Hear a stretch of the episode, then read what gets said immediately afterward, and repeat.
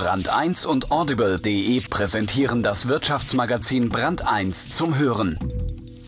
Hören Sie die Ausgabe zum Thema Kreativer Sektor. Sie sind eine Bedrohung, sind nicht zu kontrollieren, im Glücksfall geduldet. Die Kreativen. Dabei sind sie unsere Zukunft. Um ihren Wert geht es im neuen Schwerpunkt Kreativer Sektor, in dem Brand 1 aufräumt. Zum Beispiel mit dem Missverständnis, dass die Wirtschaft ohne Kreative überleben kann und die Bürokraten ihre wichtigste Stütze seien. Die Gestörten und die Gehemmten, wie Wolf Lotter sie in seiner Einleitung nennt. Es geht um das Ende einer Ordnung und den Umbau von einer Industrie zu einer Wissensgesellschaft. Die Gestörten. Deutschland begibt sich auf die Suche nach der Creative Economy, dem Schlüssel zur Wissensgesellschaft, und stößt dabei auf eine Klasse, die irgendwie nicht ins Konzept passt. Zitat Dieser Prozess der schöpferischen Zerstörung ist das für den Kapitalismus wesentliche Faktum. Darin besteht der Kapitalismus, und darin muss auch jedes kapitalistische Gebilde leben. Josef Schumpeter Kapitalismus, Sozialismus und Demokratie, erschienen 1942. Ein Text von Wolf Lotter. Erstens die Störung. In Zeiten wie diesen heißt es, ist alles neu, doch das ist nicht immer richtig. Zum Beispiel gibt es zwei alte Volksweisheiten, die heutzutage von größter Bedeutung sind. Sie lauten Idioten haben's leicht und Genie und Wahnsinn liegen eng beieinander. Beides gehört zusammen und ist im Licht der Wissenschaft sogar erklärbar. Zumindest für die amerikanische Neurowissenschaftlerin und Psychologin Shelley Carson von der Harvard University, die sich seit vielen Jahren aufopfernd und erfolgreich dem Phänomen besonders kreativer Menschen widmet. In ihrem richtungsweisenden Experiment setzte Carson eine Reihe von Versuchspersonen in einen Raum. Die Kandidaten, vorwiegend Studenten, waren handverlesen, nach langen Vortests und eingehender Beobachtung ihres Verhaltens ausgewählt worden. Die erste Gruppe bestand aus Personen, die jede noch so tumbe Tätigkeit ohne großes Murren erledigten. Sie waren in der Lage, vorgegebene Aufgaben mit Gleichmut abzuarbeiten. Eigenständiges Denken lag ihnen nicht besonders. Sie lernten brav, in der Regel auswendig, was man ihnen vorgab ohne große Zweifel an den ihnen vorgelegten Inhalten zu äußern. Konfrontierte man sie mit einem neuen Problem, herrschte in der Regel Flaute im Oberstübchen. Die zweite Gruppe hingegen stellte Carson aus auffällig kreativen Studenten zusammen. Ihre schöpferische Begabung war auch ohne Vortests klar erkennbar. Sie gehörten zu der, bei Professoren nicht zwingend beliebten Kategorie derjenigen, die nahezu alles hinterfragten, was man ihnen vorlegte, und die sich auch nicht mit einfachen, vorkonfektionierten Antworten abspeisen ließen.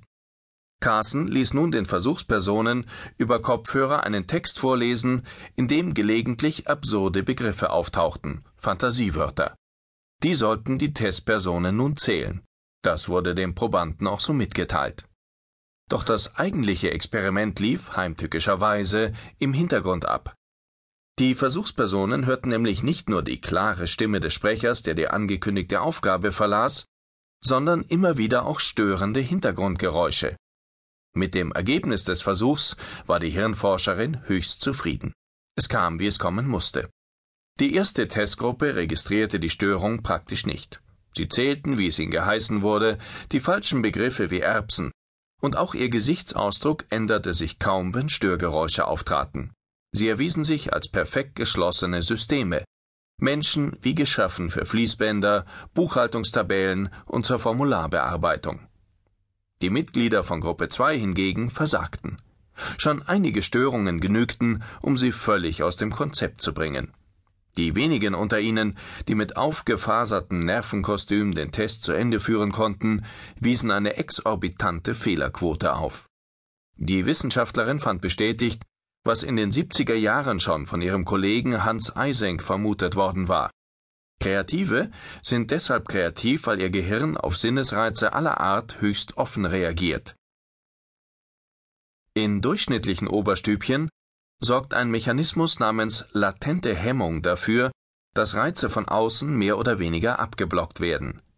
Menschen mit ausgeprägter latenter Hemmung sind durch nichts aus der Ruhe zu bringen und von ihren Routinen abzulenken. Unbekanntes, Neues, das perlt an ihnen ab wie Wasser auf frischem Lack. Ganz anders ist da das Denkorgan von Kreativen geschaltet. Die latente Hemmung ist schwach entwickelt. Das Gehirn ist auf 360 Grad offen, zu allem bereit, rund um die Uhr. Um die Sache einfacher zu machen, nennen wir die erste Testgruppe von nun an die Gehemmten und die zweite, die der leicht reizbaren Kreativen, die Gestörten. Das passt auch prima zu dem, was man uns ein Lebtag lang beigebracht hat. Zweitens. Die Gehemmten. Was sagt uns dieser kleine Test? Eine ganze Menge. Zum einen, Kreativität braucht Konzentration. Wer will, dass andere gute Ideen haben, muss auch mal die Klappe halten können und die, die denken, nicht mit jedem Gedöns belästigen.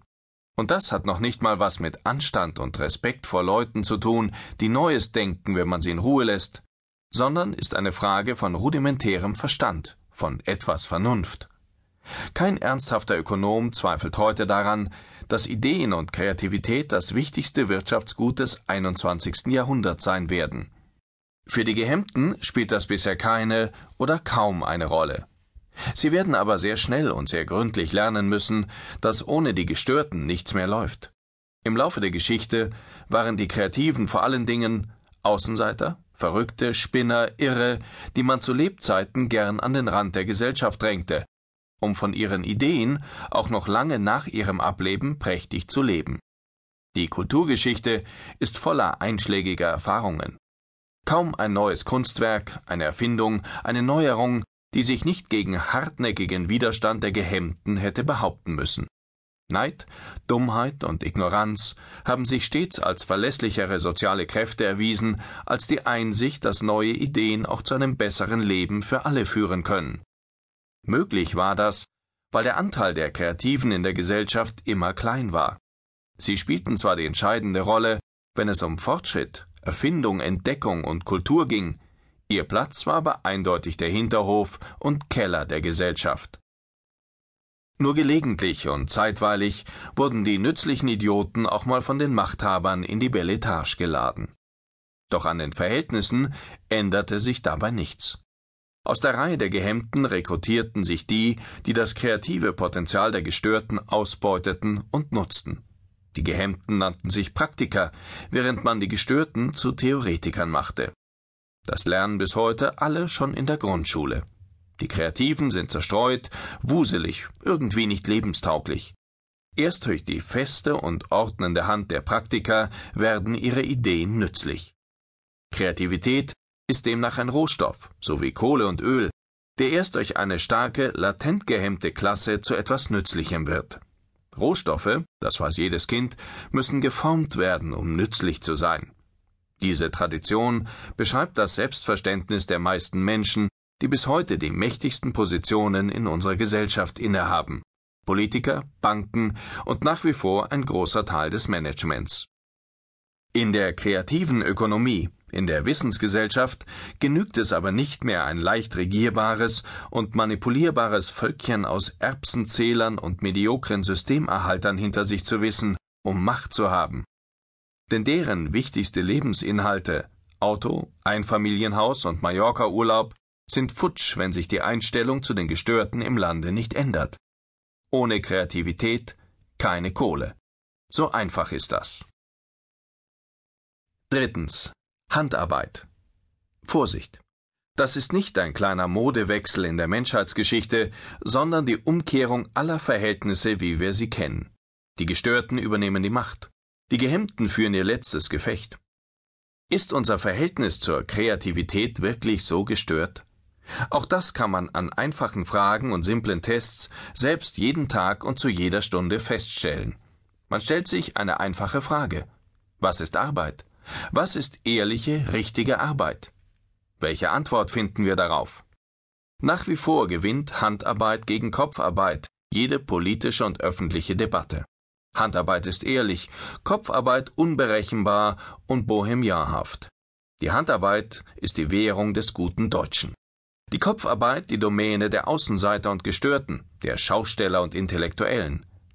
An nichts lässt sich das deutlicher zeigen als im Umgang mit Kopfarbeitern. Gestern wie heute. Akademiker, die nach neuen Lösungen suchen, gelten ganz allgemein als schrullig. Verrückte Professoren eben. Deshalb gelang es Ex-Kanzler Gerhard Schröder